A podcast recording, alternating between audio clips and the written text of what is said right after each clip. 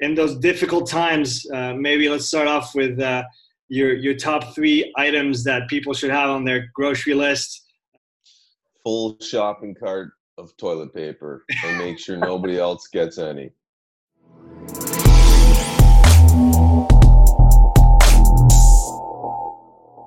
Welcome to the Upside Strength Podcast, the number one fitness resource in Switzerland, where we interview coaches, personal trainers, strength and conditioning coaches, gym owners, nutritionists to bring you the best information possible. Today on the podcast, I have Ryan Hickey.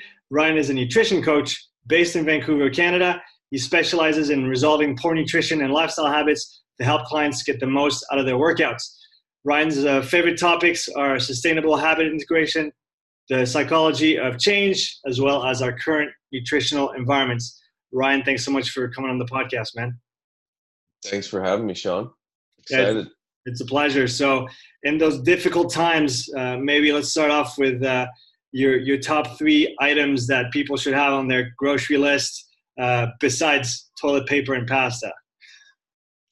Full shopping cart of toilet paper, and make sure nobody else gets any. exactly. Just kidding. Be reasonable. That's a good question. So I think that would vary for from person to person depending on um, any intolerances or or whatnot. But obviously, we're talking about somewhat restricted options because most people are going to be looking for things that are going to be less perishable. I think where a lot of people are making the mistake is going for everything canned and basically it's like canned soup and pasta is all completely ravished at the shopping at the grocery store. So what i've stocked up on myself is just a big bag of brown rice um got oats and um you know canned canned fish canned meats if you can are great but we talked about this off air before as well as i got protein powders stocked up. So um i guess i'm kind of not sticking to your top three options but i give a top, such, top 10 i'm cool with that. Top five top 10 sounds good. Yeah i'm just such a big proponent of you know figuring out what works for for you. So a lot of people you want to the best thing that you even though we're restricted you're still going to be um you know grocery stores are still going to be open so hopefully. So uh it's one of those things where get something that you prefer and um whether that's even uh you know oats or potatoes or fresh stuff you can still get. There's frozen vegetables. Um, even if you want to stock up on fresh fruit and you know peel and cut bananas and throw them into a jar and put them in the freezer for smoothies really and stuff idea. like that. So That's yeah, right. trying to think outside the box. When you go to the grocery store, you see nothing but fresh stuff available. But if you think about it, I mean, you can go to the bigger bigger stores and they have all those options frozen as well those will be gone so think outside the box you might want to buy a bunch of ripe avocados cut them up dice them up and um, freeze those as well or you do the same for apples you're not going to want to like defrost them and eat them but think smoothies so stock up on protein powder um, i bought a bunch of greens as well to put in the freezer. So those last for a long, long time in smoothies. So um, tons of options, and uh, you got to get creative. Yeah, I guess uh, maybe to give a bit of context to the to the discussion, where uh, getting into the the hard part of that pandemic of the coronavirus. Uh, here in Switzerland, uh, again, to give a bit of context, gyms are closed, public spaces are mostly closed.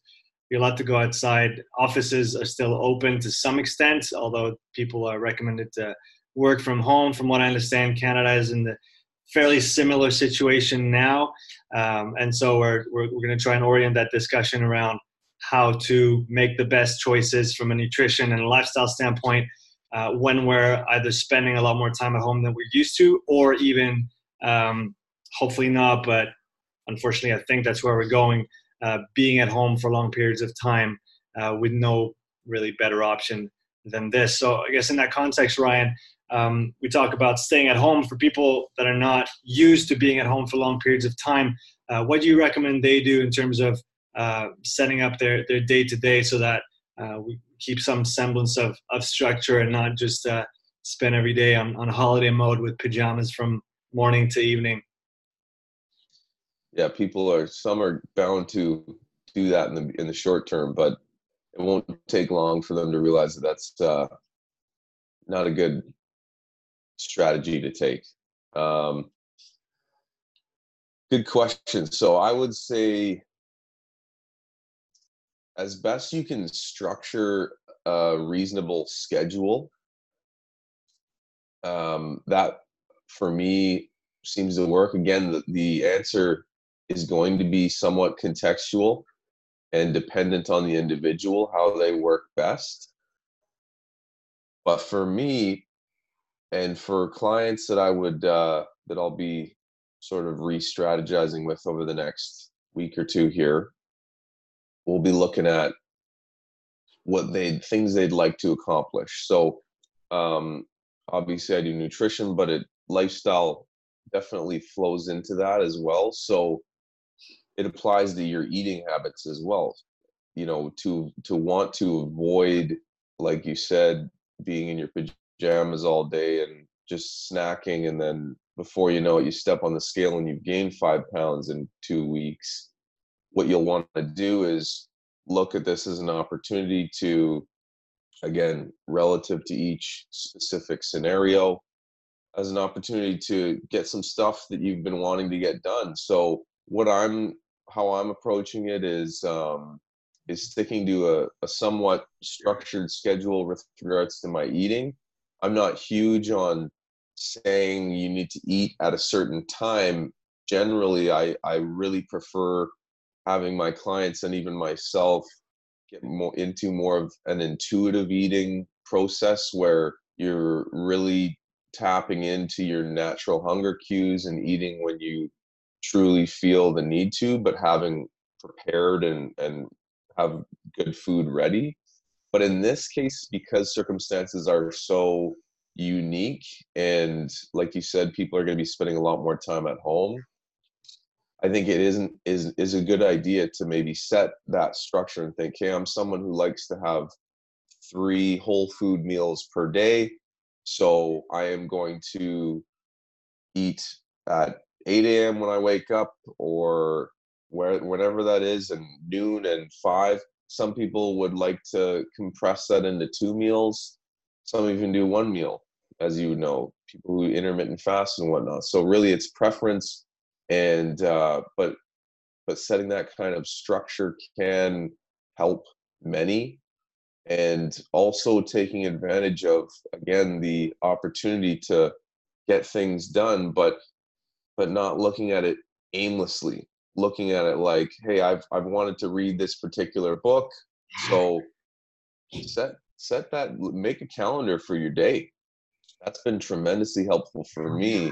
and now that everybody mm-hmm. is going to be working from home or not working at all for a period of time then you i can tell you from personal experience I'm assuming that most people are going to benefit from sticking to a structured schedule. So if that's like, I'm going to have breakfast at this time and I'm going to have a time block to read, leave, leave your phone on airplane mode or, or do not disturb and set a timer and get your reading in and then have your lunch and then get your work done or whatever that looks like for you. But uh, schedule is important i think. Yeah i agree. Since we did the transition to not yet enforced by the government but just decided to stay at home with with lynn and the kid just to protect others and protect ourselves as well um, it's incredible the difference in in let's say the caloric need over a day when you're out and about and working and then when you're just home i mean i found myself i caught myself yesterday just going to eat because I'm used to eating, but realizing that I was not hungry at all.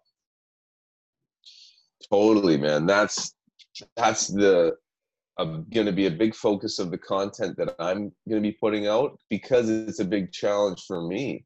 And again, I feel like I've been preparing for this much longer than the average person because I've been working from home for about three, almost four years now. And that was and continues to be a struggle because you're right there. The fridge is right there. If you're someone like me who prepares food, you've got good quality food, but nonetheless, you can still overeat, right? So you've got this stuff ready to go, and your mind, it's amazing how often, if you're a human being, it shifts towards wanting to consume food and a lot of times mindlessly. And now that, like you said, where our expenditure in terms of calories is going to be falling off a cliff for most of us who are not going to be out and about, walking around, maybe not doing as full and thorough of workouts as we're used to because we we don't have access to gyms. Um, we have to take that into consideration. Um, an easy, real quick, easy tip that I've been looking at is I, I, I really I'm a huge advocate of carbohydrates. I'm not anti-carb, but without doing any crazy crazy workouts, that's kind of my first thing that I'll I'll adjust. I'll, I'll have a bit of a less of a need for carbohydrates. So you definitely do have to keep an eye on that. And I would suggest people to um, to do to to get on that train early, as early as you can.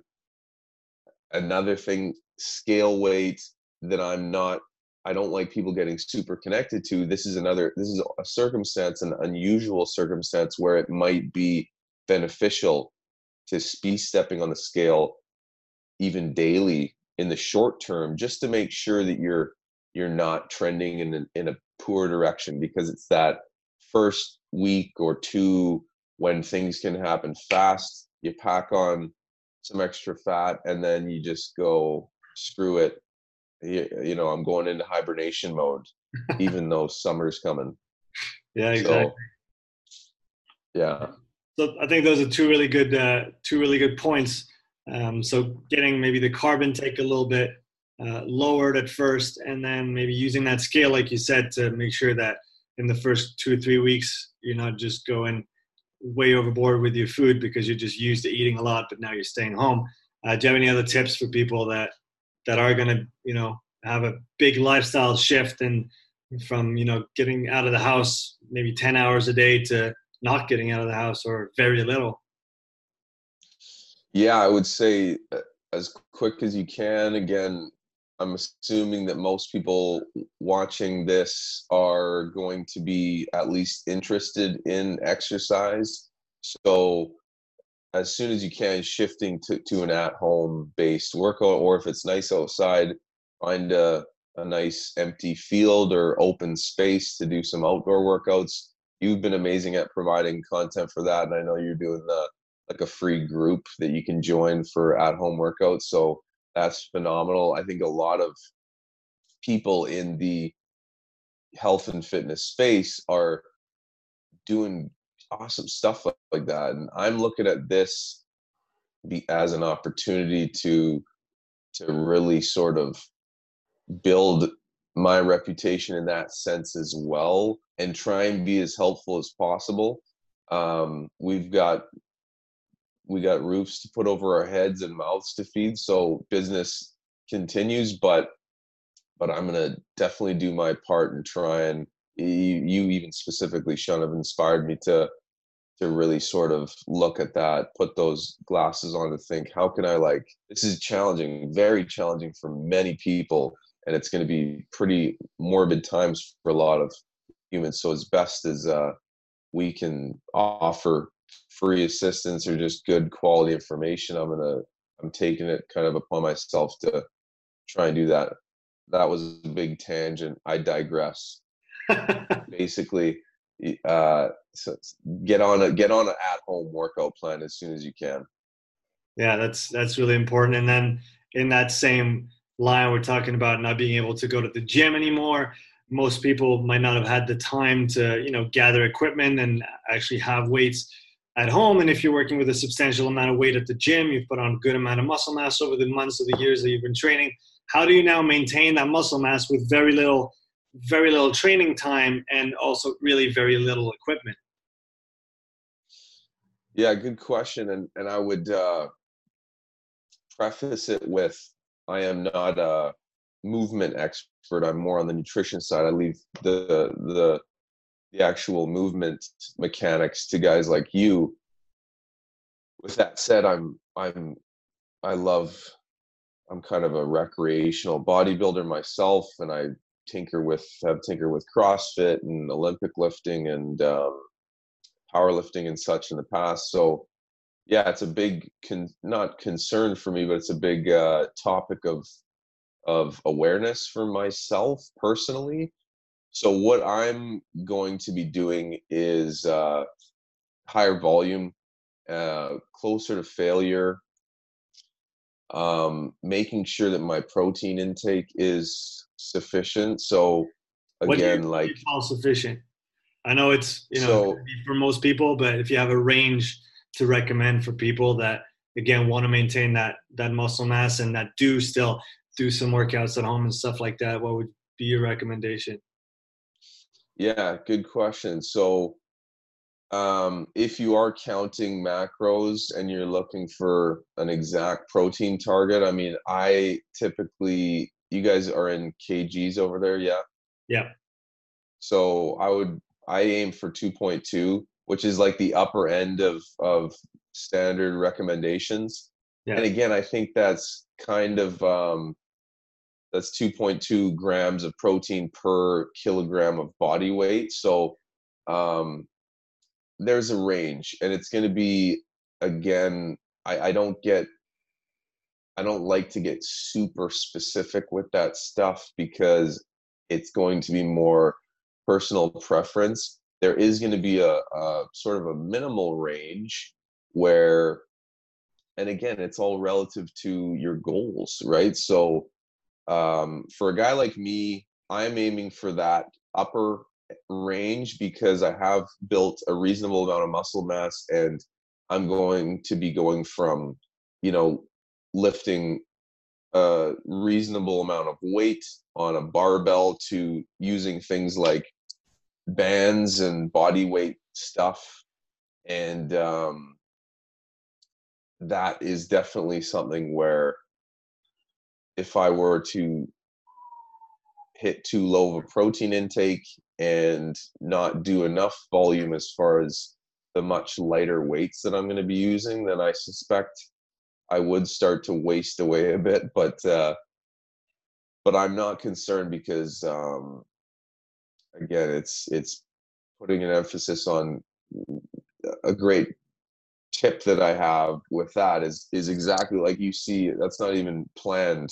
Having that band in the backgrounds just so that you know the viewers think that I'm practicing what I preach. That is actually a hack for me because you you walk by it, right? It's the same as the chin up bar.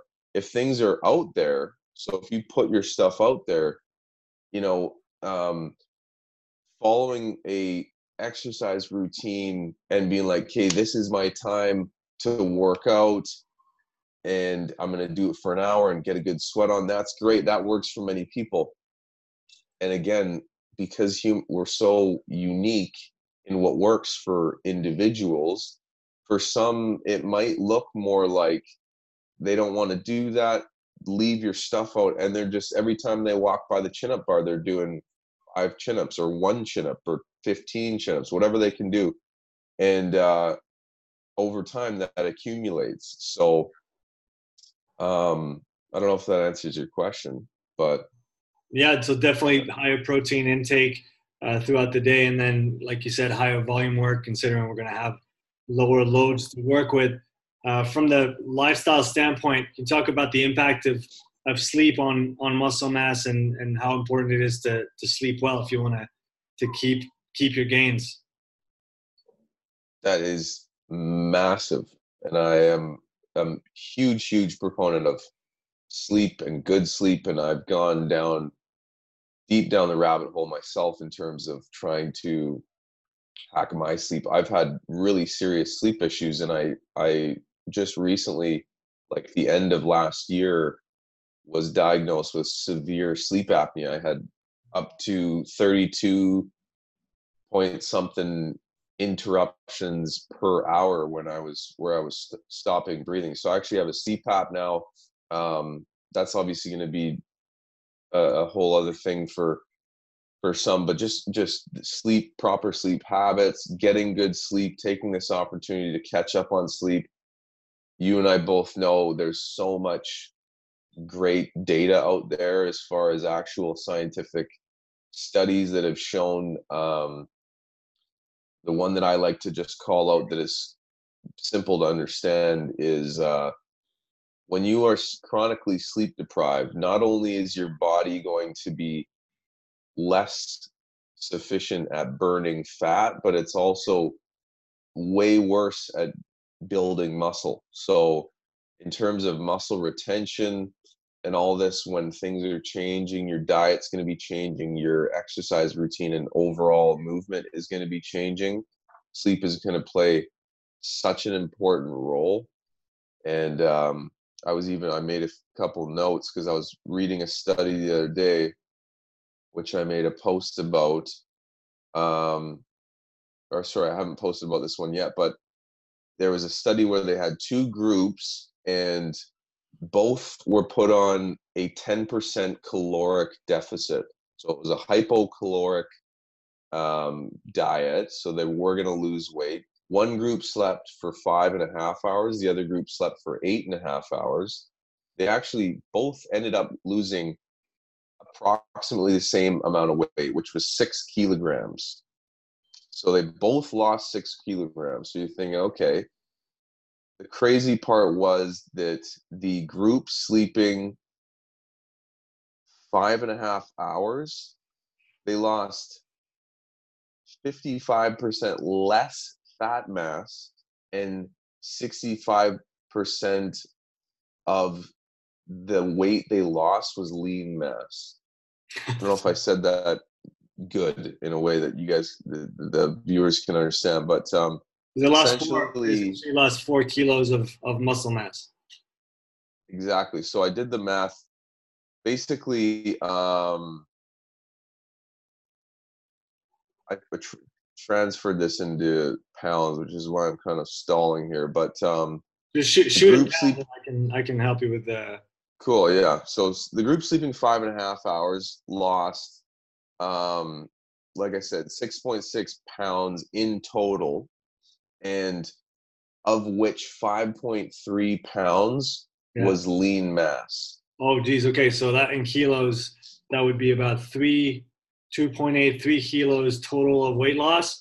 And then about 2.5 uh, out of that three uh, was muscle mass. So the vast majority of what they lost was muscle mass. Exactly. Whereas the group with the eight and a half hours of sleep, granted, I don't think I don't know if they were resistance trained or not. So they they were expected to lose some lean mass, but it was just significantly less. So um, sleep sleep more. Can you give some some advice in terms of how to set up your sleep environment so that you do get more sleep and better sleep? Totally. Avoid caffeine.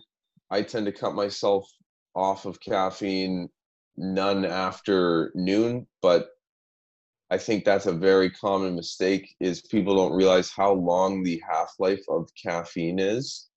So again, contextual to the individual. Some people metabolize it faster than others, but uh, but don't be don't be drinking late afternoon coffees and energy drinks and even you know dark chocolates and and such late in the evening. They, there's a lot of things that have hidden caffeine content. Diet diet pops a lot of them do this kind of thing. So for me that's really important. Um, light exposure artificial light exposure in the evening as well as natural light exposure in the morning that's going to be a tougher one for people who are being really cautious and trying to avoid outdoors so if you're in more of an isolated area, like not a, a condensed city, and you can go out for a walk in the morning to get some natural sunlight, do that. It really benefits your natural uh, serotonin, melatonin hormones throughout the day, and uh, and then in the evening, avoiding screen time or wearing blue blocking glasses. Um, and uh, getting into just a decent routine like having a, a consistent schedule again not taking this opportunity to just let everything go to shit and like sleep in super late one day and and be up all night watching netflix the next. So if you can try and stay consistent that's been very instrumental to me getting a, a, hold of my own sleep schedule and issues. So in the evening, avoid screens. So maybe a good opportunity to recommend some books to people uh, that they can uh, spend some time reading in the evening when they're not watching Netflix late at night. Hundred percent. Yes, reading is is going to be. I think there's going to be lots of reading being done for those that aren't flicking through social media um, yeah, I mean, some of my favorites, like one, the book that you and I first bonded off of was Four Hour Work Week. I still, exactly. that's still one of my favorites, and uh, I'm a big Tim Ferriss fan. He's got a bunch of others as well. Obviously, Tribe of Mentors, Tools of Titans, those kinds of things. Um, a book that I've been reading about recently I'm currently in is called Influence. It's by Robert Cialdini, I think Cialdini. I'm not sure how to pronounce his last name, but he's a uh, got a PhD in psychology, and that's a great, been a phenomenal read. It's um, gives you some insight into a lot of marketing tactics that that are used um, you know that can be positively beneficial for you and just even human interaction and um, and also help you avoid getting lured into some of these things. He he's basically the the quick premise is that he's although he's a phd in psychology he's self proclaimed been a guy who's been a sucker for like good salesmen all his life. So he got really curious about it and started doing a ton of research and and basically discovered a whole bunch of um, various tactics that, that people use. And uh, so that's been a fascinating read. And yeah i mean the list could go on. Most of my stuff is kind of self-help with regards to my particular industry. So it's like nutrition, wellness. Um, I read the book Why We Sleep by Dr. Matthew Walker, which really got the wheels turning in a lot of ways eh, about my sleep. So those are just. Do you have uh, maybe a nutrition book to recommend for people that are going to be stuck at home more than they're used to and maybe never had the opportunity to learn about nutrition and, and try to do better things in that realm and want to start, what's a good starting point? Hmm. A good starting point. That's a good question. The most, the majority of the nutrition stuff I read is more, is more uh, on the textbook side of things. But you know, I would say a great starting point is I'll give a little plug to Precision Nutrition. Um, they have such incredibly easy to digest articles and a whole whack of them. There's just an abundance. They've got an entire database of these really well written scientific um, articles that are digestible to average people and they're all online. So I think that's the best place to start. And um, yeah, that would that would be kind of my main a, a really positive quality resource of of like I said, scientifically based, easy to to digest nutrition uh, and lifestyle articles. Uh, I'll, I'll make sure to link that that one in the in the description below the video, so people can just click the link and go check out all those great articles. It's true that they always have great infographics, and it's it's very visually easily to easy to digest, like you said, and and understand. So I think that's a great resource for people to start looking into. Um, have you given any thought to what this current situation, this pandemic, and uh, subsequent possibly lockdown of many countries, what might that do to our you know the the food system that we have going on right now um, how might it impact it? You know sean i that i don't know. I'm really curious about that myself and the rational side of me thinks like well there's still going to be deliveries of food because you can that can be a pretty self isolated act to like hopefully these the warehouses or whatever are just taking the steps they need to take to be incredibly sanitary and, and isolated and then load the trucks but again i know nothing i don't know anything about that industry so it is a concern and i think that's why people are overreacting and like hoarding food. Um, i don't think that's the right way to go about it.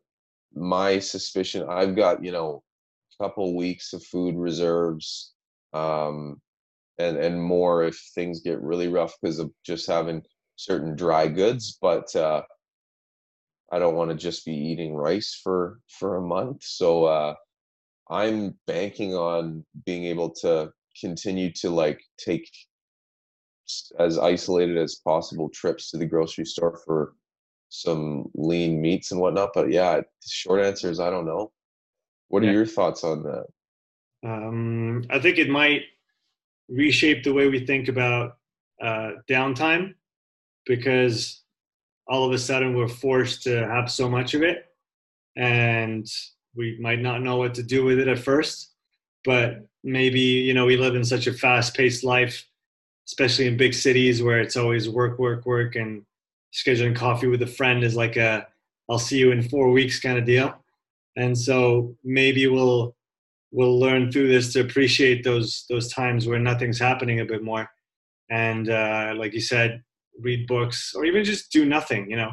When's the last time I, I, mean i i have a really hard time doing nothing for any significant period of time. I i always have i have a to-do list the length of my arm and it never gets shorter because i always find stuff to add on to it and i love it that way. But at the same time i could probably use a little bit of slowing down. So um, maybe that's an opportunity, you know, kind of a forced opportunity to to do a bit more of this, and um, maybe going back to you know people that might be living alone that don't have a a partner. Um, how important is it to stay connected with our friends, with our family, even if it's via video chats and and and just phone calls?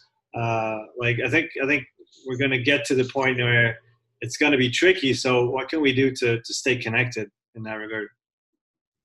That's a great point, man. And you said it. It's it's. I think it's like this. It's taking opportunities to do. I mean, that's the amazing side of this. You can imagine it if you can see. There's there's many silver linings to everything. Things can always be worse. If you can imagine this scenario 20 years ago, um, yeah, it'd be a lot, lot worse because this is when we can, you know, we always think the application of technology with business and and productivity and all that, and all that is great. But like you said, this is kind of a interesting and also can be seen as a neat opportunity to use this kind of thing, FaceTime, video chats, to um, to stay connected. And it's one of the things where i'm trying to formulate in my head early on here about how i can like we said before take the opportunity to like help out as best we can and and and extract the positive elements of social media. I think that i'm gonna that's gonna be a fine line to walk. I, for those who are like experiencing anxiety and depression or mm-hmm. angst or whatever, I think the best thing they can do is like delete social media from their phone for a certain time because all we're seeing is negative again that's dependent on who you're following but a lot of it is negative news around covid-19 so that might alleviate some of your stress and anxiety. But on the other side of that i'm trying to think about ways to you know build communities or join communities online because we don't know how long this is going to last. And so, if you can get that connection, which a lot of people have for many years online, that's that's an amazing component of it. But yeah, like make again, I'm going to be restructuring my schedule and saying like, call, do a FaceTime with a friend every day or something, you know. Um, connect with whoever you're isolated with, your significant other, your family, connect with them better. So because because it, we're social creatures and that's again i i do nutrition but everything is holistic and you know the biopsychosocial model social is in there for a reason because without social connection we are uh we're unhealthy really mentally so this is going to be a weird time when you're not going to be having all those coffee meetups, like you said, with random buddies that can be really fulfilling and rewarding, like we used to do when you were in Canada. So you got to take the opportunity to. I mean, hey, that's a that's a great example. We don't get to do coffees anymore. We can do this kind of thing, right? It's like uh, seeing seeing the positive side of it. So, yeah. So Ryan, uh, if people want to join your network, your community, where can they find you online? So I'm on Instagram at DHD underscore Rye. So that's Deep Health, DHD for Deep Health Discovery underscore Rye, R-Y. Um, I'm on Facebook. You can see my business page at Deep Health Discovery. And uh, I've also got a website, deephealthdiscovery.com. Fantastic. Thanks so much for your time. It was great talking to you. And uh, I wish you all the best through those uh, hard times to come, buddy. Thanks, Shauna. You as well, man. Take care.